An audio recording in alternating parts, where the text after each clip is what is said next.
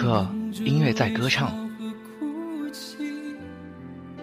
也许当时忙着微笑和哭泣，忙着追逐天空中的流星，记忆中的傍晚，一幕幕都有你一尘不染的身影。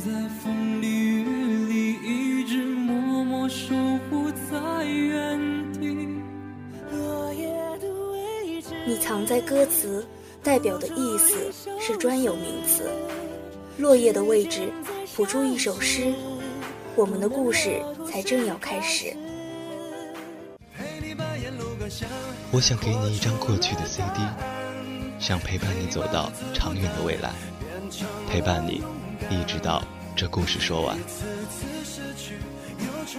为一首老歌讲一段故事，让文字伴随旋律。流淌进你的世界。音乐在歌唱，音乐为你唱。晚风微扬时，等你收听。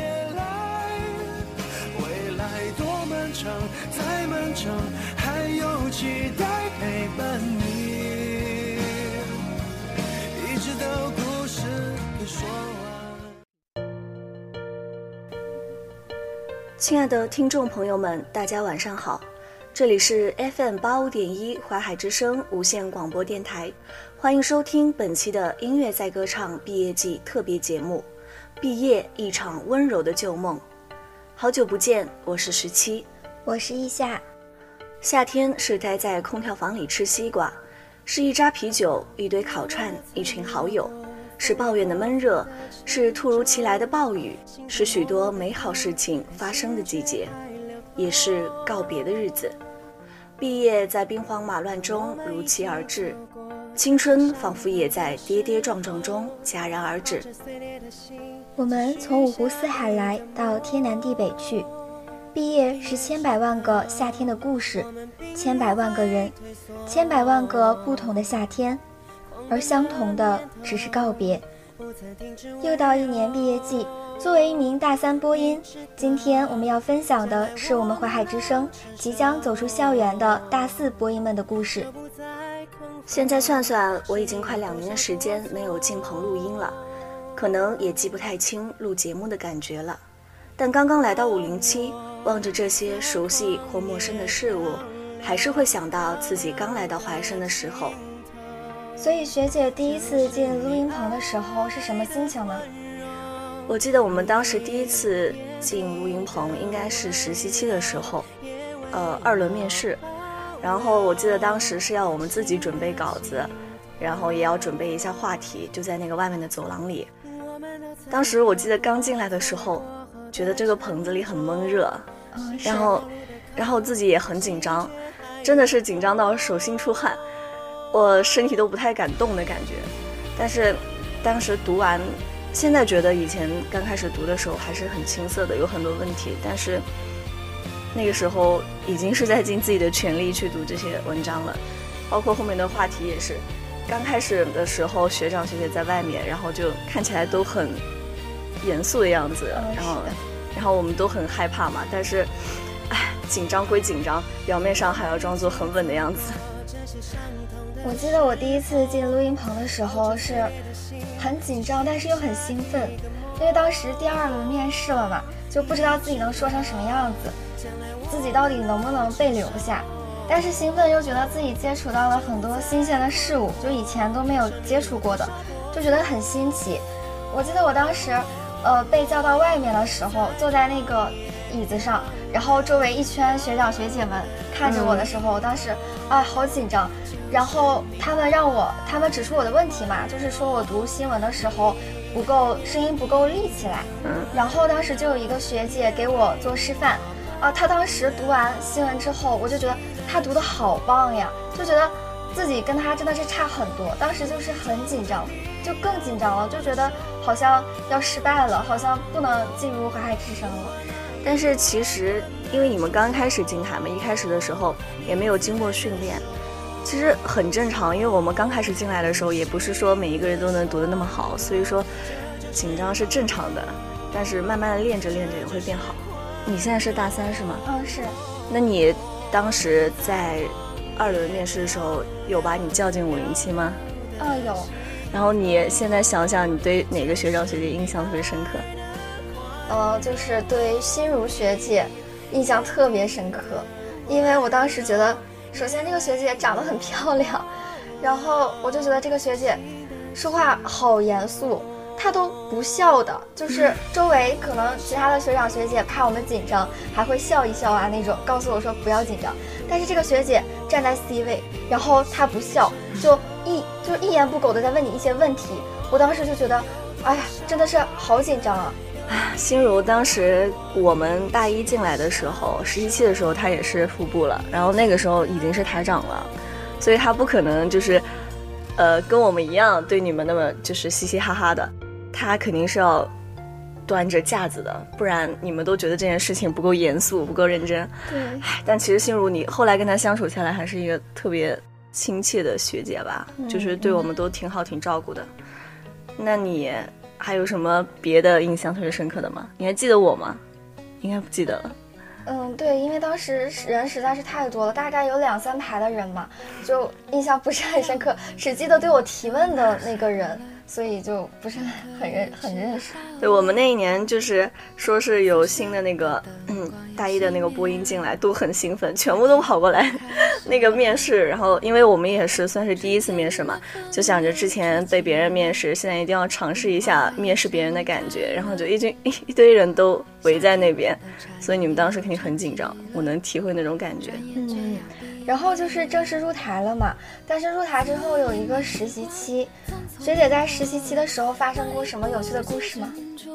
有趣的故事啊，还好吧。我们我记得当时我们关系都挺好的，就是很多人都在一起玩。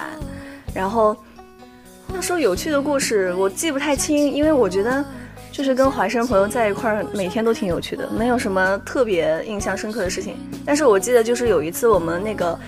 不是因为人多嘛，然后机器不够用，经常就是要排队排得很晚。我就记得有一次，我去录那个我的那个节目的时候，当时因为我电脑出问题了，它没有办法保存，卡在那儿，然后我就很担心，因为我怕后面没时间再录了，我就把我那个电脑一夜都开着。然后我第二天抱着电脑去找石磊学长，你知道吗？哦，知道知道。对，然后就是去让他帮我看一看这个音轨怎么修，然后怎么保存。哦，那真的是。前一天晚上弄到一两点，我那段时间几乎每天晚上都在在熬夜搞这些东西，还挺热血的。现在想起来，就是为了自己热爱的东西坚持过、努力过的那种感觉嘛。嗯，就是那个时候是没有编导来修音的，然后刚学会那个 AU 的软件，其实也算不上学会吧，我觉得就是大概懂了一下应该怎么拖那些东西嘛。对，然后就经常因为很多都是在通贯的那个实实习的播音嘛，所以就是。大家都是赶着周末的时候来排队来五零七录音，然后我们就是约着几个比较相对比较熟悉的朋友嘛，一起打车来苍梧。我觉得那个时候还挺好的，一起四个人一起乘车过来是吗？对，现在想想其实还蛮辛苦的，但是幸好当时都坚持下来了。我还好，一开始就是苍梧的。谢谢，这话有点拉仇。没有没有，但是其实通贯那边地理位置好呀，你们去哪儿玩都比较方便。嗯，对，那个时候就是大概大家都是走路吧，走路去步行街，走路去苏宁苏宁广场。对。后来正式录节目的时候，就比较享受这个过程了吧。就是，呃，有句话说得好嘛，因为热爱所以坚持，所以就是能够一直坚持到现在。现在我也大三了嘛，就是我也有自己的徒弟了，甚至我自己的徒弟也会有徒弟了，所以就认识了越来越多的人。我觉得这个是在华海之声留下最珍贵、最宝贵的回忆吧。其实最重要的是你在做一件事情的时候，有很多志同道合的人能陪着你一起，然后你就会觉得没有那么累。那么在一起的时候也比较放松吧。那你现在大三有什么对未来的规划吗？因为我学的是外国语嘛，所以就是如果想考研的话，呃，就会选择去国外的学校。但是因为我大二下学期的时候已经出去交换过了嘛，嗯，我就觉得，呃，还是觉得祖国比较好吧，所以就觉得不是很想出国，所以可能毕业之后，呃，先把一些需要考的证书拿下来吧，然后毕业之后就直接找工作了嘛。你学的是英语还是？我学的是韩语。哦，那你也是跟王畅一起去韩国？哦，对对对。嗯，那你跟我们讲讲在韩国一些比较有趣的事情吧。对我而言嘛，去韩国就觉得，呃，有趣的事情其实挺多的，但是一时想不起来。呃，现在脑子里最深刻的就是我室友当时，就是他当时想去一个山，呃，那个山在我们当时的地方是挺有名的，在全罗南道嘛。然后大家就想去爬那个山。然后呢，他到那个山的时候，在一个大概像一个寺庙一样的院子里。他本来想要进到这个院子里，想去看看里面是什么，然后就发现里边有一只柴犬。他当时就从来都没有想过一只柴犬可以很凶。然后他当时就是进去之后嘛，也没有理会嘛，就觉得是一只小狗而已嘛。然后结果他进去之后，那个柴犬就很就好像他要他是小偷要来偷盗一样。然后那个柴犬就很凶的就追出来了。他从来都没有想过一只柴犬可以跑那么快。他。他回去跟我说之后，就是觉得，呃，对狗都产生了阴影。我觉得这个比较有趣。你那个室友不会是我徒弟吧？就是你的徒弟。我记得他当时好像在韩国也，他也有带汉服去吧？啊，好像是有。哦，那你有没有和他一起穿汉服在外面？哦，我在韩国的时候没有和他一起穿过汉服，但是前几天在学校里，我还有我们四我们舍友四个人一起。穿过汉服，然后走在校园里。我记得当时从楼上下来的时候嘛，就有 A 一的同学看到了，然后他们就说了一声“哇塞”。我当时心里就是还蛮高兴的嘛，就觉得呃，不管是因为汉服还是因为我，我都觉得挺高兴的。然后后来就穿着汉服，我们四个人一起走到食堂，就感觉路过的人都频频回头看我们。那你们有穿着它去拍照吗？毕业留留念？呃，这个还没有。其实我们宿舍拍的照片还蛮少的。前几天我们宿舍在宿舍里就是聊天的时候还说到这个事情，就觉得大学四年好像没有留下什么很珍贵的照片。大家手机里保存的都是彼此的丑照吧？嗯，就是那种都舍换了手机都舍不得删的那种那种丑照。其实你们现在也可以开始去拍一些照片，你们不是也有汉服吗？然后就一起去拍一拍那种汉元素的一些照片。因为你真的到大四之后，你会发现后面时间其实还是挺紧的，就是只能和班级去拍一拍毕业照，没有太多的时间。所以说能在前面拍多留一点回忆也是好的。好，现在让我们来邀请另外一位大四的学姐，让她也来聊一聊她这大学四年来的心路历程。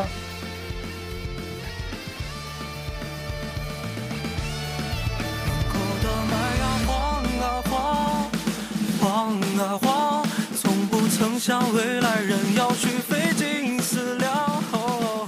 疯狂的回忆被时光洗刷。今天呢，我来到音乐在歌唱节目组，也想为大家分享一下我大学四年的故事。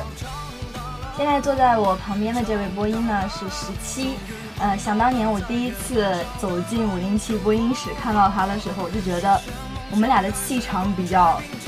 不和就觉得对方好凶哦，谁都不想接触谁。没想到今天居然坐在一起录毕业季。你真的觉得我凶吗？我我觉得我挺温柔的，但是你好凶啊那时候。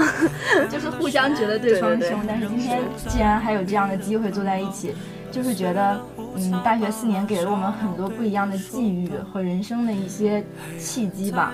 有些人真的是一开始认识的时候会不打不相识吧。我们俩就是属于那种。怎么？我们是怎么熟起来？你还记得吗？我就觉得好像一开始是属于对方互相看不顺眼，然后突然有一天就开始聊心事的那种，就没有中间的过渡期，直接进入到一个好朋友的那种亲密的那种阶段。好像只有你觉得我们俩有看不顺眼的时候吧。不，你当时讲过是互相看不顺眼。好了，这个话题再聊下去，我们就要崩了。我们，我觉得，嗯，当年就是我是在通贯校区嘛，大一的时候，然后大家淮海之声的成员比较接触最紧密的时候，就是在实习期的时候。然后我实习期的时候是在通贯嘛。当时大家一起出去玩的时候，也大多是通贯的一起玩，比如说七木啊，然后有西瓜啊，就是一起玩。但是就我们这众多的人里面，只有你一个是仓模的，就感觉你总是在我们之中啊？是吗？其实我因为当时我也不知道为什么，跟苍梧的反而不是很熟，可能就是因为那时候实习期的时候在台里面录节目的时候跟你们关系好起来了，也没有去想是苍梧的还是通关的，所以我也经常往通关去。那时候我们也经常从通关来苍梧找你一起玩，然后一起吃饭。你还记得我们四个人第一次吃的一个团圆饭是什么时候吗？第一次吃的团圆饭啊，不太记得了。我记得我们吃的是冒菜哦，还有一张自拍。哎，我们可喜欢吃那家冒菜了。对啊，然后但是后来去，感觉自己再去的时候就没有当时一起吃的那种味道了。有些时候其实分享的不是美食，而是大家的友情吧，我觉得。对，从大三开始就是大家都有自己的事情，然后其实我跟你也很久没有见面了。对，但是大家各奔前程的时候，其实也在互相关心，互相有一些就是感情上的一些交流吧。对，嗯，那你就是现在毕业之后，你下一步的打算是什么呢？我，我就是。并不想急着去找工作，然后因为上一次考研不太顺利，还想再考一次，然后总觉得自己现在的专业可能不太适合我，就想去再努力一下，看看能不能往别的方向发展一下。你打算跨考哪个专业呢？你不知道吗？不知道啊。哦，那你太不关心我了。我打算跨考就是应用心理学。应用心理学吗？你打算考哪个学校呀？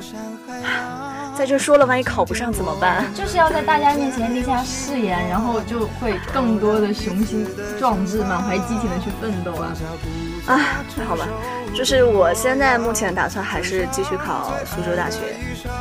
就是有很多人会劝我去，要不要考虑换一个简单一点的学校？但是我觉得，如果我真的去换了一个简单的学校的话，我可能以后还是会有不甘心的感觉，所以我还是想再努力一次，因为毕竟上一次。我的专业课没来得及复习完，然后就觉得自己也没有能交上一份满意的答卷吧。因为很多人一战结束之后他不在二战了，就是因为他已经觉得一战付出了很大的努力，已经觉得足够了。但是我就是觉得自己还没有完全。投入进去，想试一试自己到底有多高的水平吧。就是要尽力而为。嗯，我觉得我不会劝你说去换一个更容易挑战一点的学校，因为我觉得如果你换一个更容易的学校，就是踮踮脚尖就能够到的话，就不算是挑战了。但是人生就是要不停的就是挑战自己，面对人生中不同的选择，我觉得只要你选了这条路，然后去尽力。就是够了，足够了。不管最后结果是什么样的，你就心甘情愿的。就是我舍友他考研嘛，嗯，然后他虽然也是呃报了一个比较好的学校，然后最后并没有考到理想的成绩，但是他就觉得我不要再尝试一次了，因为我在上一次已经全力以赴了，我就把我所有能做过的都做了。他也不觉得遗憾，就是没有什么，没有什么后悔的。对，所以就我觉得你也要这样尝试一下，这样子的话就最后。嗯，哪怕没有考上啊，或者不论是什么结果，都是一种成长。对，我也觉得。他们都说什么考研，我真的觉得考研比高考更难，因为它不像高中的时候，我们有很多人会跟你一起奋斗，然后有老师监督你，家长也是在各方面都在支援你。但是考研真的需要你自己一个人静下心去，能做一些事情才可以。很多人都是一开始准备考研，到最后半途放弃的特别多。对，而且这条路上你要遇到的挑战有很多。嗯，高考的时候是全世界都在为这一个考试让路，对。但是考研的时候，没有人会为你的选择让路，你必须得协调各方的关系，比如说宿舍的作息时间啊，还有图书馆的这个时间啊，就是嗯，包括上课啊，还有你的考研复习啊，都需要自己用自己的力量去协调，没有任何人来帮助你。这个时候，其实我觉得考研是一种心理战。对，是的，我们班主任就曾经说，呃，考研只要你有足够的毅力和耐心，然后就鼓起勇气去尝试的话，走到最后的就是胜利的人。对，其实，其实我包括我自己也有在复习嘛，就是之前一战的时候，嗯，真的是因为我那个是也是偏文科的，基本上都是要背的内容。很多考上去的，并不是说你要多么多么聪明，多么多么出众，但就是要有毅力，就是你能耐心的把那些知识点一遍一遍的背过去。等你把它全部印在心里的时候，你去考试的时候，只要你能把这张卷子答完，其实都是没有什么太大的问题的。很多人都是到一半就已经放弃了。对，而且我考完研之后，听到我身边的朋友讲的最多的一句话就是专业课并不难。对啊，并没有自己想象的那个难度，都是一个基础的一些问题，就只要你背过了，你就会。对，所以我觉得你还是要大胆的尝试。嗯嗯，当然，我们两个大四的老学姐呢，在这里也祝所有大三的同学，呃，能够心想事成，万事顺意。选择了自己选择的道路，就一鼓作气的走下去，不论结果如何，也祝你们前程似锦。那你呢？我。我因为也是遇到了像刚刚你说的这样的问题，所以我也打算就是回家再复习一次二战。嗯，在我心里，我是属于有一个文学梦。虽然我不是很会写作文，但是就是特别喜欢读诗词啊，然后就是特别喜欢了解古人的故事，所以我觉得，嗯，古代文学史这个专业。嗯，它当然会下分到呃不同的朝代，隋唐啊，然后明清啊这样的。但是我觉得不管我读哪个朝代，我都会觉得它很有魅力。就是中国文化是一种会吸引你一直扎根在这里，并且在这片土壤上生根发芽的这种。我觉得每一个人能找到自己热爱的事情，真的是非常重要的。就只有你真的喜欢一件事情的时候，你才会愿意去为了他付出你的时间和精力。对。就像就像在你的眼里，可能这些诗词非常有魅力，然后在别人眼里啊，那些机械或者那些建筑也非常有魅力一样。只要能找到自己喜欢的、热爱的东西，就会工作都会让你觉得很快乐。我就想再用青春里剩下的几年去继续学习。中国语言文学这一门专业，然后在未来的时间里，可以把这个专业这份热爱，嗯，传播给更多的人。我觉得这就是我的一个职业梦想和规划吧。嗯，那你有没有想过以后要做老师，就是去传播这些文化？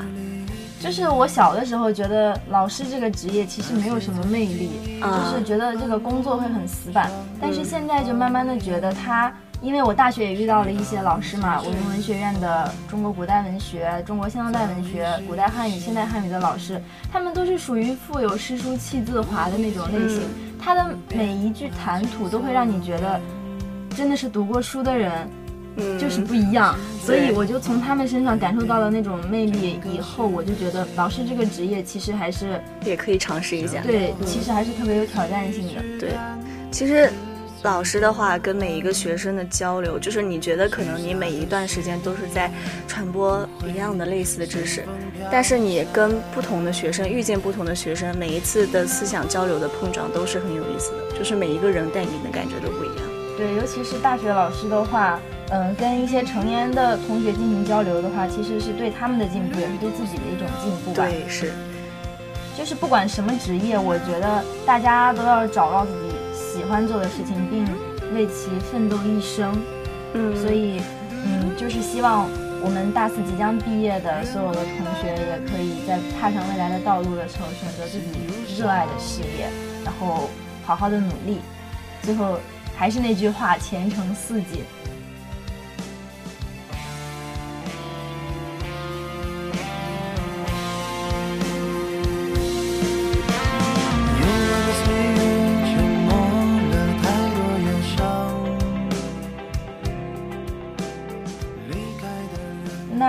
这个节目呢是叫音乐在歌唱，虽然是毕业季，我们也再来聊一回音乐吧。嗯，那你大学四年中有没有一些比较特别的时期，比如你特别低落的时候，或者是特别开心的时候喜欢听的歌呢？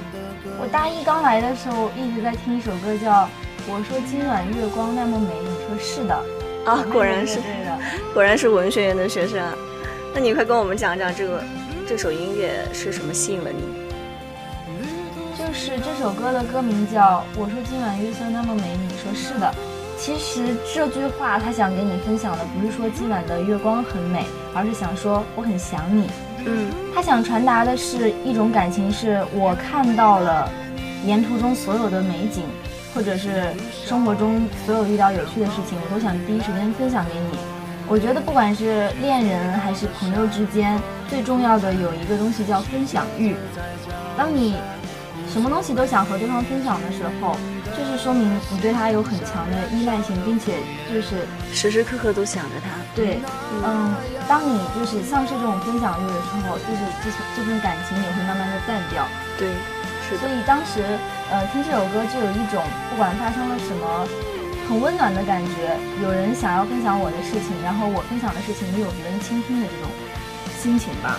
嗯，就是你挂念一个人、喜欢一个人的时候，遇到什么事情都想告诉他。对，很温暖。嗯，那你呢？我就是，其实你要说我特别喜欢的音乐的话，我比较喜欢听那种就是电视剧或者是电影里的插曲。还有主题曲之类的，因为我每次听到这一类的歌的时候，我就会去回忆起一些电视剧和电影里的一些片段，就会让我很有共鸣感，而且也会感情非常充沛。所以说，我就特别爱听一些影视金曲。然后我印象特别深刻的，我从小就特别喜欢那个《仙剑奇侠传一》，真的是童年的回忆。对我前几天还在抖音上刷到《仙剑奇侠传》的一个合集，嗯，就是说。